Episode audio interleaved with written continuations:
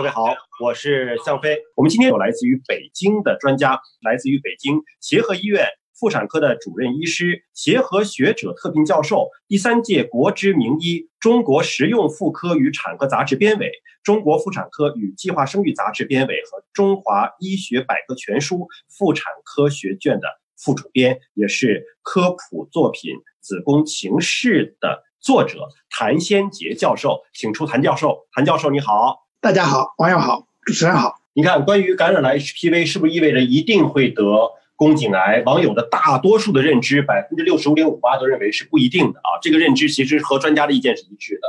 那么百分之三十四点四二认为是一定得。那这百分之三十多的这个网友，其实这个认知是有偏差的，但也说明了在民间这样的想法的人也蛮多的。所以大家就害怕嘛，把这个 HPV 直接跟癌划等号，这个是不需要的。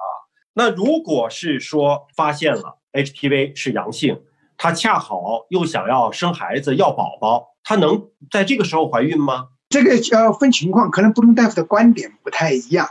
嗯，如果仅仅是个感染 HPV 病毒，尤其是你的生育计划比较急迫，是可以怀孕的。那如果说是感染 HPV 病毒，同时有宫颈的病变，我们一般来说就是宫颈的癌前病变，比如说宫颈上皮的瘤变，我们还是希望在孕前做相应的处理。在怀孕，这就其实要求我们，或者是提醒我们，如果你要准备怀宝宝的话，要做很多的准备，做很多的准备。其中当中有一项就是做一个妇科检查。那么这妇科检查当中有一项就是推荐你做一个防癌筛查。那防癌筛查就是刚才说的 TCT 或者 HPV 的检测。如果你检测出来发现问题，开始进一步的检查，进一步的治疗。治疗结束之后就六个月，也就是说你提前六个月去做这些检查，不会改变你的生育计划，比如说想生羊啊，想生老虎啊什么之类的。不会改变，所以提前半年左右进行检查。但是有些人如果他检查出来之后，也经过所谓的一些治疗，但是他 HPV 的持续的都阳性，但是没有病变，这些人其实就不要局限于说他非要 HPV 感染治好了再怀孕。这个时候怀孕是可以的，因为这种病毒本身它不太容易引起小孩的问题，它主要是引起大人的问题，所以应该来说是可以考虑怀孕。很多网友朋友们留言，针对卵巢癌和宫颈癌有很多的问题。有一位网友询问说，卵巢癌高将考虑后期维持治疗，需要做什么样的基因检测？有什么样的好的用药？呃，请吴晓华教授解读一下，什么叫做卵巢癌高浆？这是个什么样的状态？卵巢的高浆是指卵巢上皮性肿瘤最常见的一种，呃，它大概占百分之九十以上。都是高浆，其实是一个很常见的卵巢的呃上皮性肿瘤。那如果是这种要维持治疗，需要做什么样的基因检测，或者有什么药物推荐吗？卵巢的基因检测啊，目前来讲是，如果是一线的，就是我们做过手术以后，化疗以后，我们怕它复发。那中国的人大多是吃中药，中药可能没有很确切的疗效啊，每个人都不一样。那用什么呢？现在有一些靶向的药，它是需要做一些基因检测的。比如说一个 BRCA 基因，刚才讲了，它如果是胚系的突变，或者是呃体系的突变，都可以用奥拉帕利来吃这个药，它可以延长它的复发的时间，呃，有三年。除此以外，还有一些其他的药，比如说尼尔帕利，这是指一线的维持治疗，确实推迟它的复发。甚至它不让它复发，还有一种呢，是我们复发后，我们再化疗以后缓解了，指标都正常了，我们复发以后又怕它再次复发，那这时候呢，也可以用维持治疗，也可以用帕帕抑制剂，比如说奥拉帕利、尼尔帕利、卢卡帕利都可以用。这时候呢，可以不测它的基因了，只要是高浆就可以了。好，谢谢吴教授。那么有一位网友询问的是关于宫颈癌，说发现了早期的癌前病变，那么是不是做完了一个小手术之后就一劳永逸了，以后就没有风险了？这个话题，请韩先杰教授帮我们解答一下。癌前病变切除之后就可以放心了吗？没那么放心。我们现在所在的癌前病变，就是宫颈上皮的瘤变的二到三级或者叫高级别的。上皮类病变，那通常要做手术，做个手术呢，可能就是宫颈的椎切或者说是利布刀。这种手术做完之后，不是一劳永逸，还要定期的复查，甚至我们复查密度比较勤，第一年大概要复查四次，第二年复查两次，那第三年呢以后就一年一次，这一年一次要持续复查很长时间，那所以说还要定期的复查，并不是一劳永逸，因为这些人还可以再次感染 HPV 病毒，还有它和 HPV 病毒的亲和力是很好的，他和其他人不一样，所以说卵巢癌啊主要是跟遗传有关，宫颈癌和遗传可能关系不大啊，但是呢，我个人可能认为，其实任何疾病。卵巢有遗传性的倾向，宫颈癌它可能没有说那种明确的遗传性这样下来，但是这个个人对 HPV 病毒的感染的易感性是有差别的。有的人肯定抹在身上他他也不感染，有的人他可能一沾就感染。所以说这个人他得过宫颈病变，感染过 HPV，他下次感染这种可能性还是存在的，他也没有抗体，所以他不能一劳永逸，还要做筛查，而且。如果条件许可，或者是经济条件许可的话，还建议他去做疫苗的注射。所以，相当于他就被列入到那个高危人群了。您就后续的日子多多关注他吧，是吧？对，好的，感谢您。我们看看下一个网友的问题是说，用口腔拭子做了一个全基因组的芯片检测，查到了 BRCA2 的基因，还有一个就是 PIK3CA 的基因突变。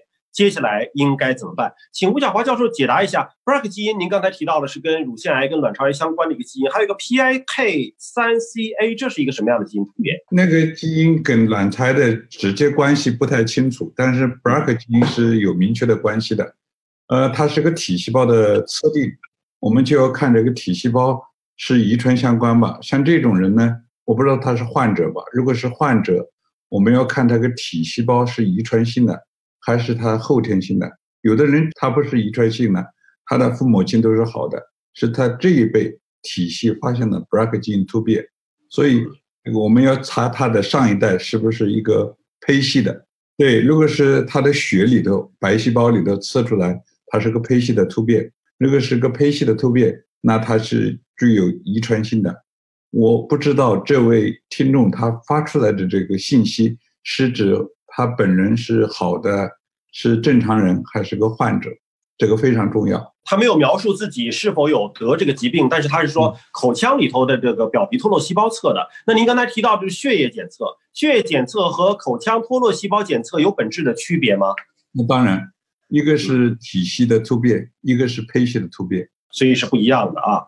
好，还有一位朋友询问说，他的姥姥、他的阿姨都有卵巢癌，他的妈妈。现在也患了卵巢癌了，而且他的妈妈呢是携带了这个 BRCA1 的突变。呃，请问那她应该是个女性哈？说她未来应该如何预防？是否要预防性的切除？她这个家族史其实非常明显了啊。对，应该讲这个是一个有风险的一个家庭，呃，所以对这种人，他如果是结婚生孩子了，我建议他去做一个基因检测是非常非常重要的。也是很必要的。这个，如果他也是一个携带者，就是他是突变的 BRCA 基因携带者，如果是 BRCA 一，建议他三十五岁到四十岁去做一个双侧的输卵管卵巢切除，可以降低他的风险百分之九十以上。这是第一个建议。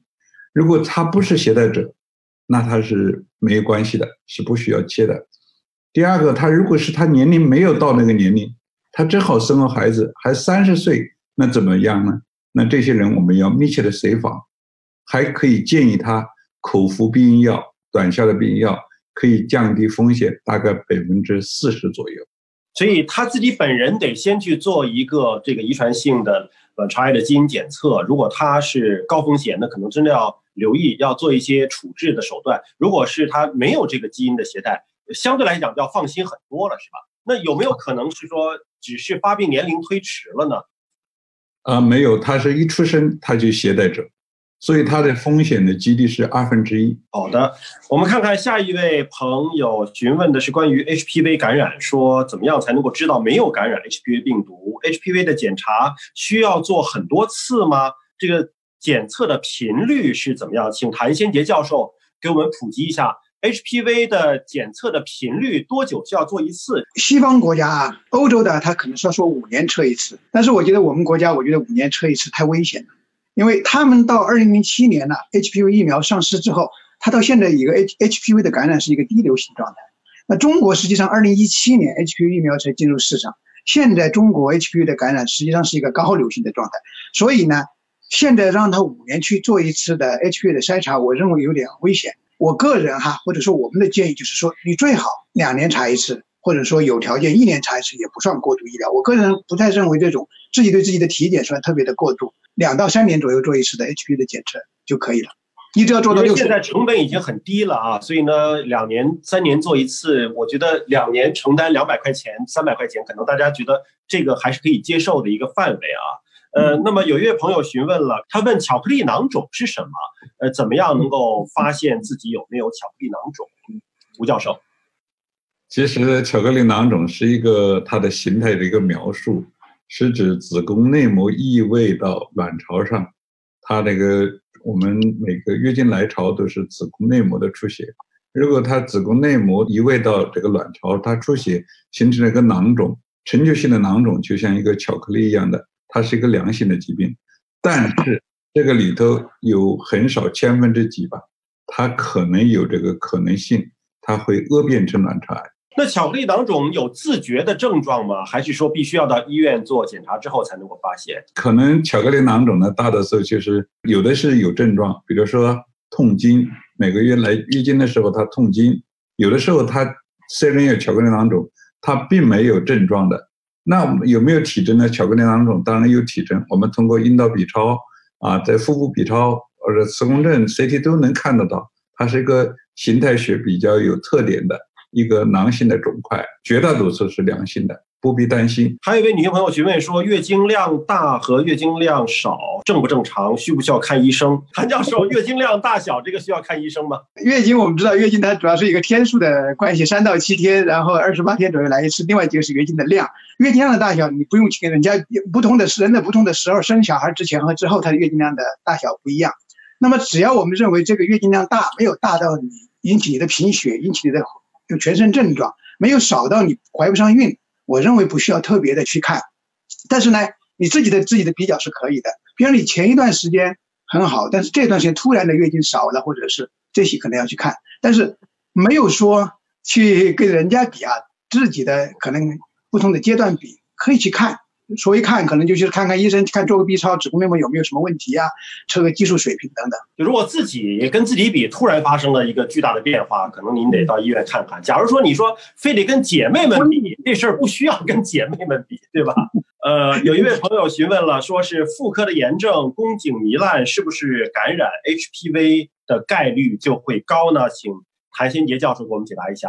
如果说有其他的妇科疾病，是不是更容易感染 HPV 病毒呢？其实。一般认为说 HPV 病毒的感染，它和宫颈癌之间是有关系，其他普通的感染和宫颈癌是没有关系。所以呢，普通的所谓的那种什么糜烂和宫颈癌也没有关系。但是我觉得啊，你比如说你本身有诸多的妇科疾病，包括阴各种的阴道炎症、宫颈的炎症，或者是其他的一些妇科的疾病，我认为这些人他实际上都存在感染 HPV 病毒的可能性就会高一些，因为他抵抗力不如其他人嘛。所以呢。我们不能说这些妇科的炎症就会引起宫颈癌，或者是让它呃和 HPV 的感染有什么关系？但是我认为，它如果真的是有这种妇科炎症的话，它可能感染 HPV 的可能性比人家高一些。对，您是从他自身的这个免疫的情况来看，就他本身已经容易这么得这些方面的疾病了，可能他自身的免疫力对病毒的抵抗力也会要弱一些，是吧？对对对对，应该这样。好，看看这位网友朋友们询问的是，他做过检测，发现呢是有这个遗传性卵巢癌的基因，他就问了，什么时间做预防性的切除是最好的选择？请吴教授再给解答一下。我不知道这位朋友他是 BRCA one 还是 BRCA two，还是零七综合症，还是 Red 五十一？如果是 BRCA 一的突变的，我们建议三十五岁到四十岁去把预防性的。降低风险的双侧输卵管卵巢切除，如果是 BRCA 二的突变，呃，四十岁到四十五岁。还有一个原则，你的上一辈如果是有卵巢癌的，那他是四十岁生病，那你提前五年去做预防性的输卵管卵巢切除是靠谱的。如果是临期综合症，那建议他你分娩以后考虑是把双侧的输卵管卵巢切掉，还要把子宫切掉。如果是 Red 五十一 BRCA 一的话，我们建议四十五岁，要根据你的不同的哪个基因突变，它的风险是不一样的，还是要具体的来分型来判断。还有一位朋友询问的呢，是关于呃卵巢癌家族史发病史比较高的这么一个情况，他想问啊，那么真正卵巢癌到了中晚期发病了的时候，是有什么明显的症状呢？他才知道说是得了卵巢癌了。吴教授，我们临床上最常见的症状就是有腹水出来了，肚子有个包块了，当然自己感觉可能是啊胖了，或者是胃呃这个食欲差了，呃他胃胀了，有的时候压迫膀胱，他有尿频、尿急、尿痛的这些感觉，其实不一样的，它就是腹部有个肿瘤，大多数的情况下晚期都伴有腹水，这时候你有压迫症状。感到胃肠道不舒服、泌尿道的不舒服等等，会有流血之类的症状吗？一般上皮性卵巢癌比较少，比较少，也有个别的或者是少数的情况会有流血。那请韩新杰教授说一下，宫颈癌到了发病的时候啊，一般是在早期。如果假设说他没有做过这个 TCT 啊，或者是阴道镜的这个检测哈，他自觉症状，自觉症状是到。早期有症状吗？或者是晚期是什么症状呢？宫颈癌其实早期也和卵巢癌差不多，没有任何的症状，所以这就是要筛查的重要性。不能说没有症状就不做筛查，但真正出现症状的时候，可能就区别比较晚了。那突出的症状就是阴道的不规则出血，我们叫接触性的出血。什么叫接触性的出血呢？就是男女同房之后出现的出血。第二个就是去做妇科检查之后发现的出血，这是最常见的。但这个接触性的出血，它本身它也不一定是宫颈癌这个特征性的表现，但是它有个提示的症状。那除了这个之外，第二个就是白带的变化。那么白带是女性的分泌物了，那这种呢，它可能它的白带是一种典型的，你说是晚期的特征性的，就是那种恶臭的、奇臭无比的。那我们其实有一个比喻，就是说，如果这个人是一个晚期的宫颈癌的患者，他到诊室，比如说我在出诊，他一开门，我基本上就知道。他可能就是个宫颈癌患者，不用检查其他的，而且是晚期的，多半就不能做手术的患者了。就是这么明显，这个味道就这么明显的。因为我们跟他形容叫奇臭无比。他为什么？他说是宫颈上的瘤子烂了之后，再加上阴道里面的一些细菌，我们说厌氧菌，它出来的味道就特别的大。这种，尤其是我以前去援疆啊，去支援的时候，他们那边的最开始就是检测那种筛查，最开始不好。所以说呢，有些人也不筛查，来的时候只要一进诊室，根本我就不用看其他，就是这样，就是一个宫颈癌。这第二个，第三个，它可能要真的是接着往后出现的，那就是晚期的比较是尿毒症，因为它那个宫颈癌发展之后，它会向两边发展，两边离输尿管又近，输尿管就是接尿的那个管子嘛，那么它把它堵住了，就形成肾积水，最后是尿毒症。那如果特殊的就是有些了，就发展很晚期的时候，它会侵蚀周围的血管。形成大出血，突然一下下体大出血，甚至腹腔内的大出血，那么就过去了。还有一种就是我们以前看得到的，所以叫恶液质，它因为肿瘤啊消耗身体的那些能量，消耗身体的营养物质，到最后这个人形成皮包骨头。我们中学的时候学过那个无柴棒，就是皮包骨头这样一种状况，主要就是这样一些晚期的表现。但是其实我们真是跟吴老师我们一样，我们说对这种患者。好多人他已经不能手术了。今天你看吴教授那么的辛苦，但是很多宫颈癌患者到晚期他不能做手术，他只能去放疗。所以说不希望看到这些患者的出现，还是要早期的去做筛查，那么这样才能够把它扼杀在摇篮状态。宫颈癌的早期的筛查方法非常的多，就不要说自己不关心自己、不爱护自己，等拖到了晚期了，就是已经拖到了症状非常明显了，再去找医生，那真的是为时太晚了。就希望有这么多的。早筛的方式可以用起来。